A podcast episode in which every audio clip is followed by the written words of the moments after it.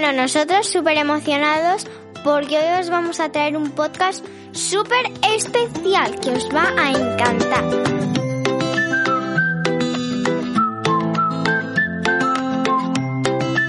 Es un podcast cósmico, extraterrestre. Sí, porque a lo mejor al- eh, algunos que estuvisteis hasta ah, un poco más tarde eh, viendo la 1, visteis que aterrizó una nave espacial en Marte.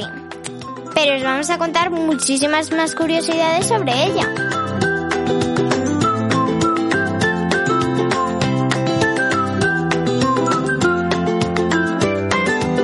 La noticia espectacular es que ha nacido el hombre que llegará a Marte. Claro, porque si nos basamos en el tiempo que pasó desde que mandamos un aparato a la Luna hasta que llegó el hombre a la Luna, pasaron unos años y ahora hemos llegado a Marte con varios aparatos porque no es el primero que llega. Hay uno desde 2012 ya allí dando vueltas, pero este es el primero que va a ir y va a volver, con lo cual estamos en el punto de que pronto un hombre podrá montar en un cohete, ir a Marte y volver.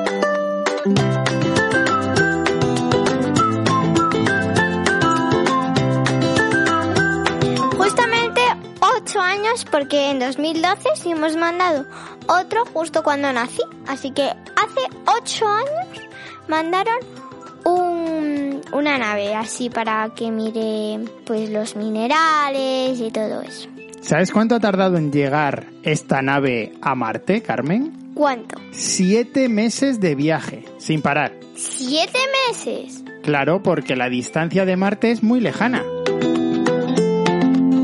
La distancia entre estos dos planetas son 225 millones de kilómetros. Eso es un montón. Mi padre se ha quedado con los ojos como platos y con la boca abierta, vamos.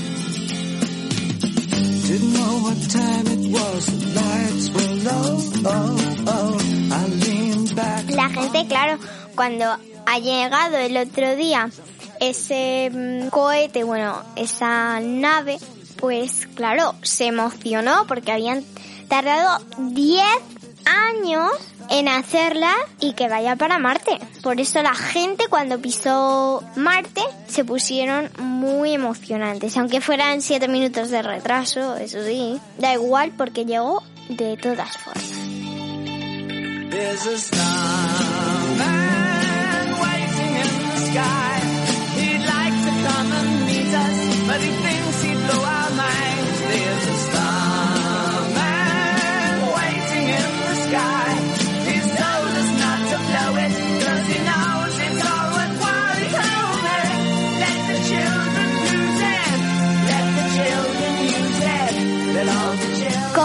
Tanta distancia, pues la cuestión es que nosotros no comunicábamos en directo con esa nave. Claro, había unos minutos de retraso. Siete minutos de retraso. Son los llamados siete minutos del terror. ¿Por porque qué? está todo el mundo nervioso. Porque claro, ya ha sucedido lo que tiene que pasar. Es decir, la nave ya ha aterrizado o la nave se ha estrellado. Pero a nosotros solo nos llegan las imágenes siete minutos después. Con lo cual estaban ahí un poco nerviosos.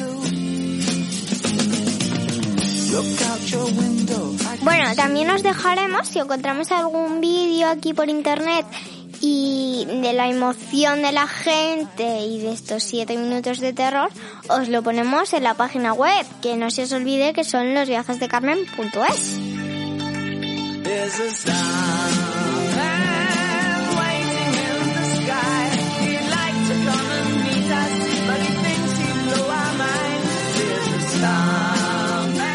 ¿Sabéis cómo se llama el robot que ha llegado? Se llama Robert Perseverance. se eligió el nombre de Perseverance en referencia a lo que había pasado con más de 10 años de trabajo. Llevaban 10 años trabajando y de repente llega el coronavirus y mm, dice, pues ya no hay dinero para esta misión, ahora todo el dinero se destina a luchar contra el coronavirus. y después de 10 años estuvieron a punto de suspenderla. Entonces, para demostrar que la perseverancia consigue las cosas y que hay que insistir, Pues le pusieron el nombre de it.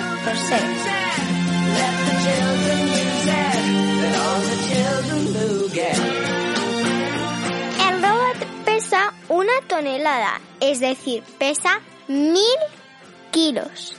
Tiene 19 cámaras y dos micrófonos. lo de los micrófonos es que está de moda, ¿eh? Hasta en los mm, cohetes que mandamos a Marte llevan micrófonos para grabar podcast.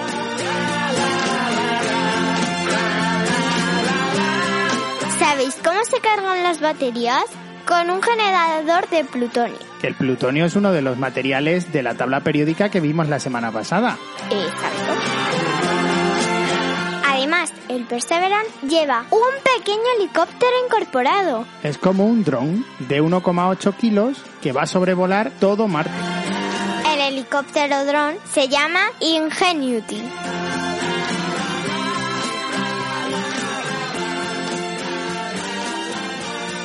Aunque no os vea, os estáis quedando con ojos como platos y la boca abierta. Seguro, seguro.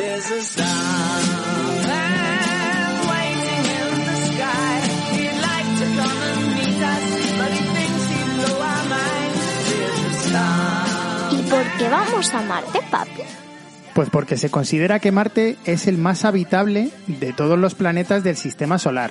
Esto lo convierte en el mejor escenario para confirmar la existencia de vida fuera de la Tierra. Es decir, aún puede haber vida en Marte, aunque no sea de personas, claro, será pues vida de bacterias o vida de otro tipo, pero vamos, no será vida humana, lógicamente. No hay marcianos, no existen los marcianos, ya los habríamos visto. Lo que sí es importante es porque allí puede responderse al enigma de la vida. ¿Y cuál es el enigma de la vida? Pues ellos van a estudiar qué puede pasar con la Tierra, al igual que pasó con Marte, porque ahora mismo Marte es un país que está seco, en el que hace frío, pero antes Marte era muy parecido a la Tierra, tenía mucha agua, y entonces lo que quieren demostrar o ver es cómo puede evolucionar la Tierra, y por eso esta misión es tan importante, porque tenemos que ver el futuro de nuestro planeta. Estamos viendo un vídeo que es de Perseverance Rover, que os lo dejaremos en la página web.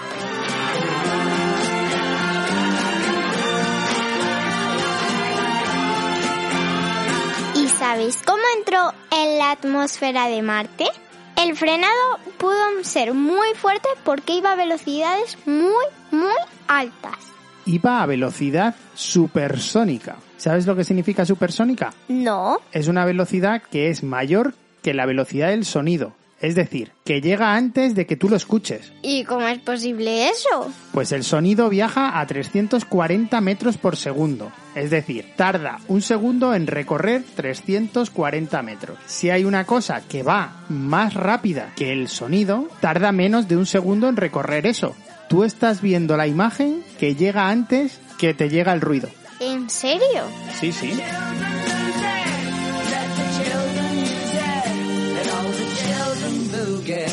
Antes de apoyarse, desplegó unos grandes paracaídas y encendió unos cohetes para que el aterrizaje eh, cayera suavemente.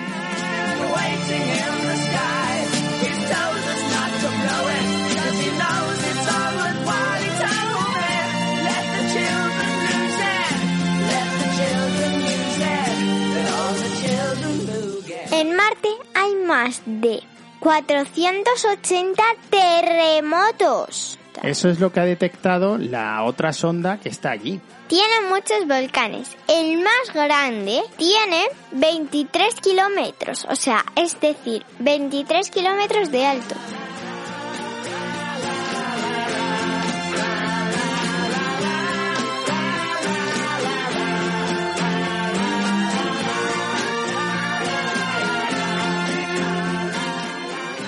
Pero ¿sabéis lo más curioso de esta misión a Marte? Ha llegado justo la semana que nació Galileo Galilei, que es el que demostró que la Tierra daba vueltas alrededor del Sol. ¿Cómo se llama ese movimiento? El movimiento de traslación, translation,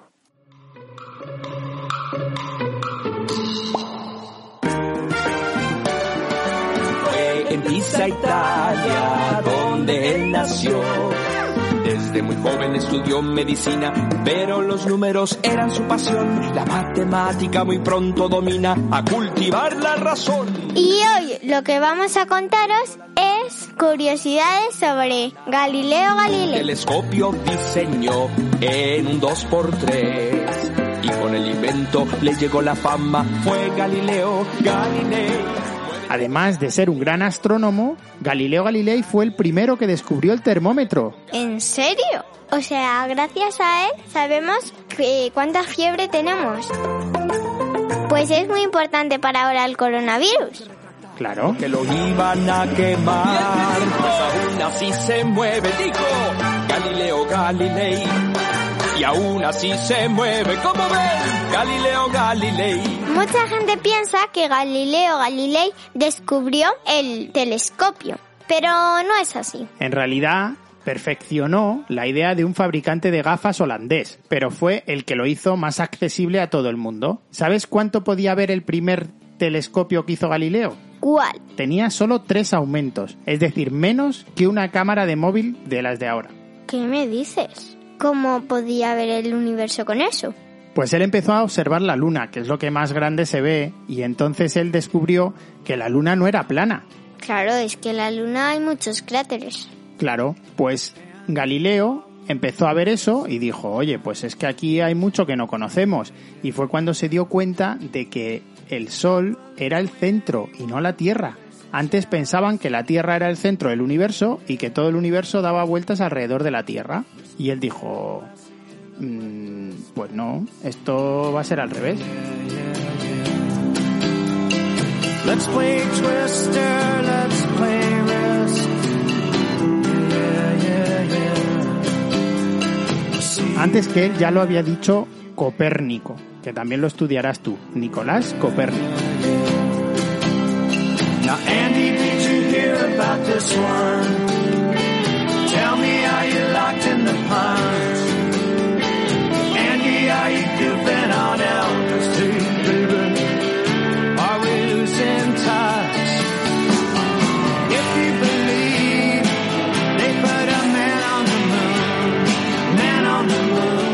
Pero para ver con ese telescopio tan pequeño tendría que mirar mucho. Tanto que se quedó ciego al final de sus días. Antes de morir se quedó ciego y tuvo que contratar un aprendiz para que le ayudara a descifrar todo el universo. Pero Pero ¿sabes para lo que se usaba mucho el telescopio de Galileo, el primero de todos? ¿Qué es lo que revolucionó? ¿qué? La navegación. Como que la navegación. Claro, porque antes los barcos no llevaban telescopio, no podían ver más allá de lo que daba una persona. Entonces, a partir de este telescopio de tres aumentos de Galileo, todos los barcos llevaban su catalejo. Ah, claro. Claro, como no llevaban el telescopio, llevaban el catalejo. Tell me, you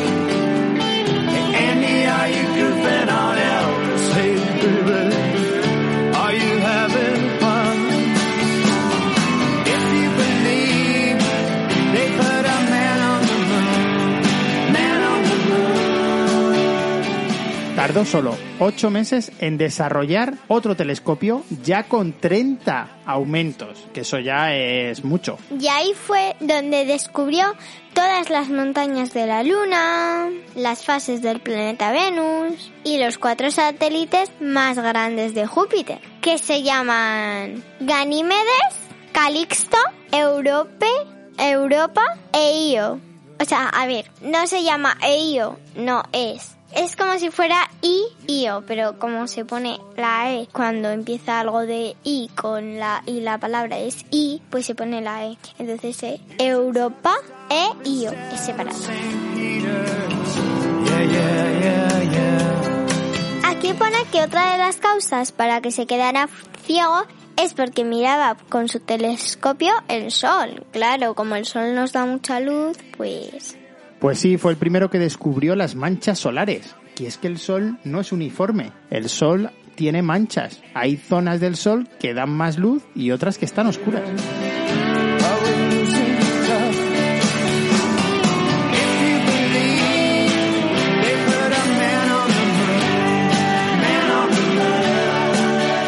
Pero el otro día me contaste que alguna vez el sol se, se acabará, es decir, que no dará luz. Ni calor. Claro, como es una estrella. Pero pasarán millones de años. Pero las estrellas se mueren, las estrellas desaparecen.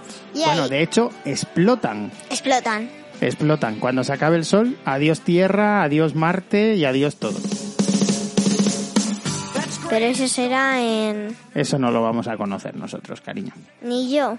Ni tú, ni tus hijos, ni tus nietos, ni tus tataranietos, ni nada de nada. Millones de años tienen que pasar. Ah.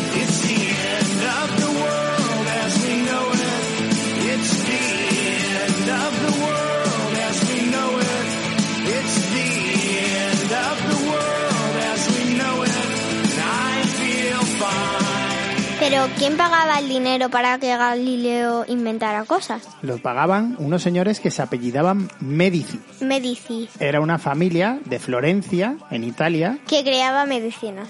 No, pero bueno, investigaron mucho en la creación de medicinas, en la ciencia, en arte. Hay una galería en Florencia que es impresionante. Tiene una de arte, se llama la Galería Medici. Durante una época fue la ciudad más rica del mundo.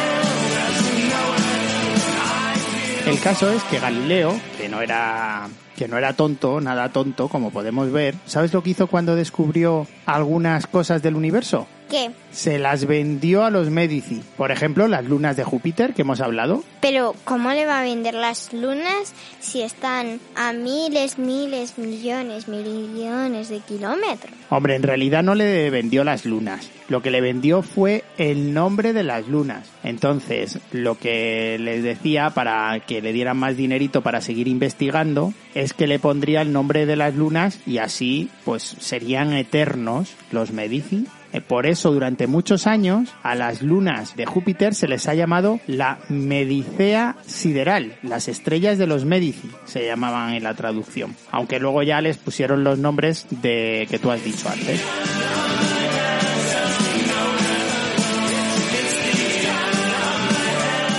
Os dejamos alguna fotito de los Medici en la página web, que os recuerdo que se llaman losviajesdecarmen.es.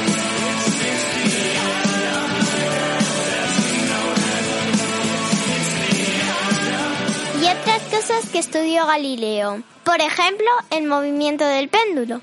¿Y qué descubrió aquí? Pues se dio cuenta que el peso de la bola o el objeto del péndulo, tú sabes lo que es un péndulo, ¿no? Sí, sí, claro, como los relojes. Pues se dio cuenta de que lo importante era la longitud de la cuerda y no el objeto o el peso de la bola que llevaba, que valía con bolitas muy pequeñas siempre y cuando la longitud de la cuerda fuera la que realmente necesitaba para oscilar. ¿Te acuerdas un día que fuimos a como un monumento, como una iglesia que mm, había en el cielo, era negro con estrellas y que entraba un rayo de sol y enfocaba lo de Piscis y eso y también que había un péndulo grande que tiraba unas velas o no sé qué? Tiene que saber que no es así, que la vida es una hermosura, hay que vivirla. Todo aquel que piensa que está solo y que está mal tiene que saber que no es así, que la vida no hay nadie solo. Sí, sí, eso es San Pedro Cultural. Es una iglesia que estaba en ruinas en un pueblo de Palencia que se llama Becerril de Campos y está súper chulo. La rehabilitaron y crearon un observatorio astronómico. Y a Carmen le encantó y a mí también. Sí, os recomendamos que cuando se acabe esta pandemia, claro, eh, os recomendamos que vayáis porque los guías están bien, nos explicaron muy bien. Había como un rayo de sol que entraba por un agujerito, ¿no? Bueno, nosotros fuimos en junio por ahí y había entonces, claro, eh, el rayo del sol estaba justamente en el signo. No era justo justo el día del solsticio de verano, pero casi casi. Y la verdad es que es súper, súper curioso la de cosas que, que nos explicaron en San Pedro Cultural. Sí, también tenía una máquina en la que metías una moneda y daba vueltas como si fuera un... Como el movimiento de la Tierra. Exacto. Y eso es por la ley de la gravedad, que fue otra de las cosas que estudió Galileo y que estuvo a punto de descubrir, pero que no llegó. Pero si no lo descubrió él, ¿quién lo descubrió?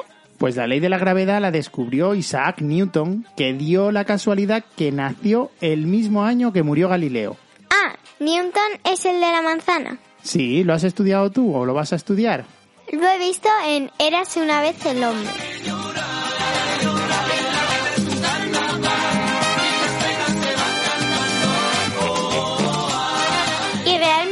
Qué es la teoría de la gravedad? La teoría de la gravedad es la que dice que todos los cuerpos, todos los objetos de la Tierra se sienten atraídos por la Tierra hacia abajo. Por eso tú cuando saltas caes hacia abajo. Pues a mí me gustaría. Y a mí cuando me se te cae un boli de la mesa, ese millón de veces que se te cae el boli de la mesa, Claro, claro. pues se cae al suelo por la ley de la gravedad. Bueno, Y se hace ruido en el techo de los vecinos por la ley de la gravedad.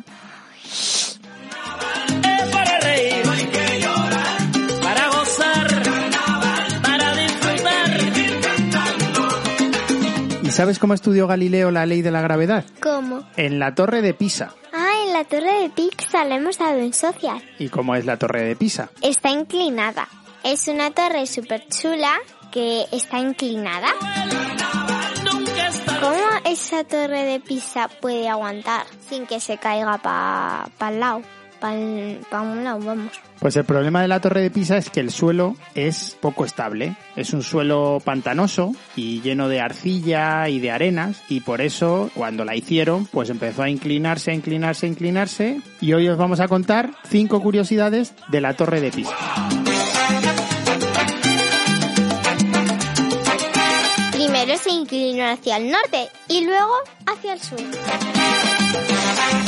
Tiene 294 escalones.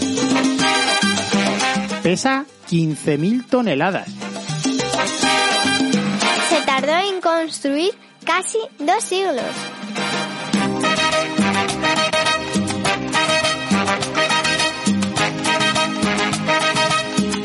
Y la última es que se sigue hundiendo un poco más y un poco más.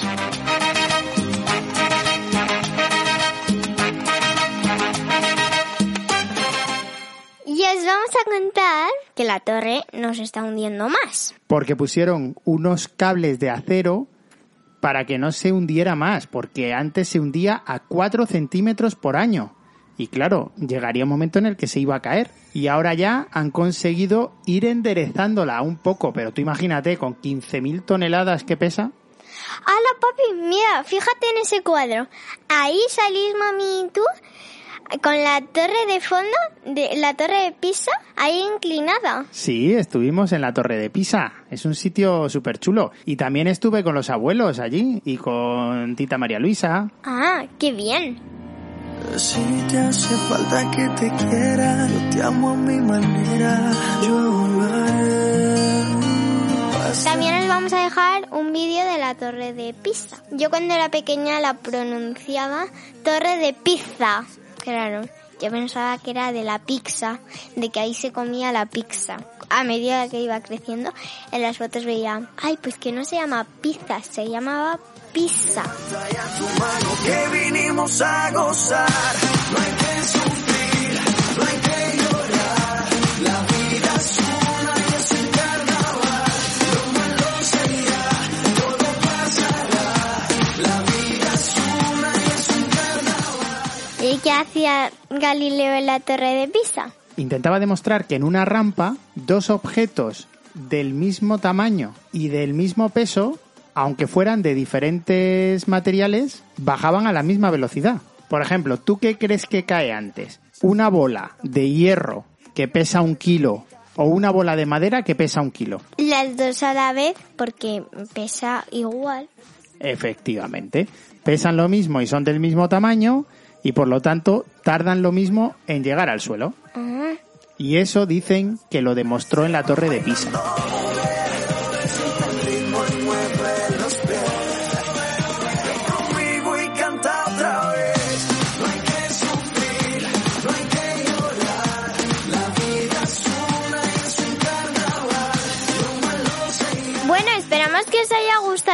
Montón y que hayáis aprendido un montón de cosas sobre la torre de Pisa, sobre Galileo Galilei, sobre Marte, sobre el cohete, bueno, nave espacial esa.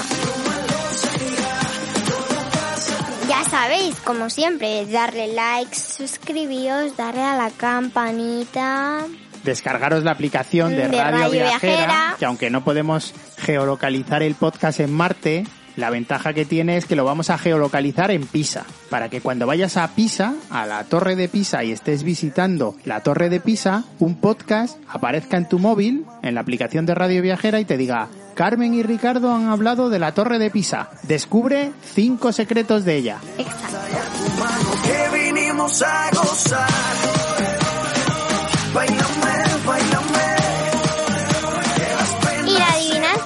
Carnaval se nos olvidó hacer el podcast y no la contamos, porque mi padre al final estaba entre que estaba ocupado, entre que estaba en unas reuniones y todo eso no lo pudimos hacer. Lo sentimos mucho, pero hoy os vamos a contar la adivinanza. Puede ser el primer año que no me disfrazo de carnaval, Carmen. No pasa nada, hay muchos años por delante. Bueno, como todavía no hemos guardado tu caja de disfraces de carnaval, a lo mejor esta semana, aunque, aunque no sea carnaval, hacemos el día de no carnaval.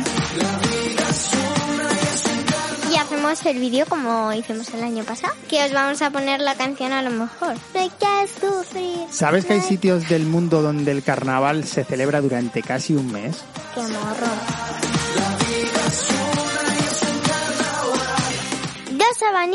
Que danzan todo el día sin parar. Y cuando por fin te duermes, quietecitos quedarán.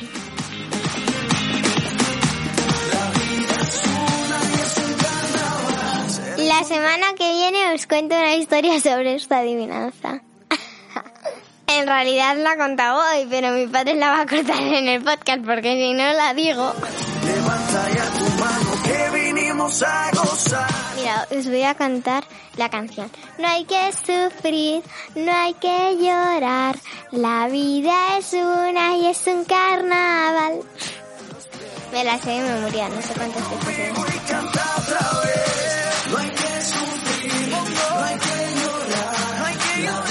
Lo dicho, que esperamos que os haya gustado. Y lo más importante es ser felices. No os olvidéis.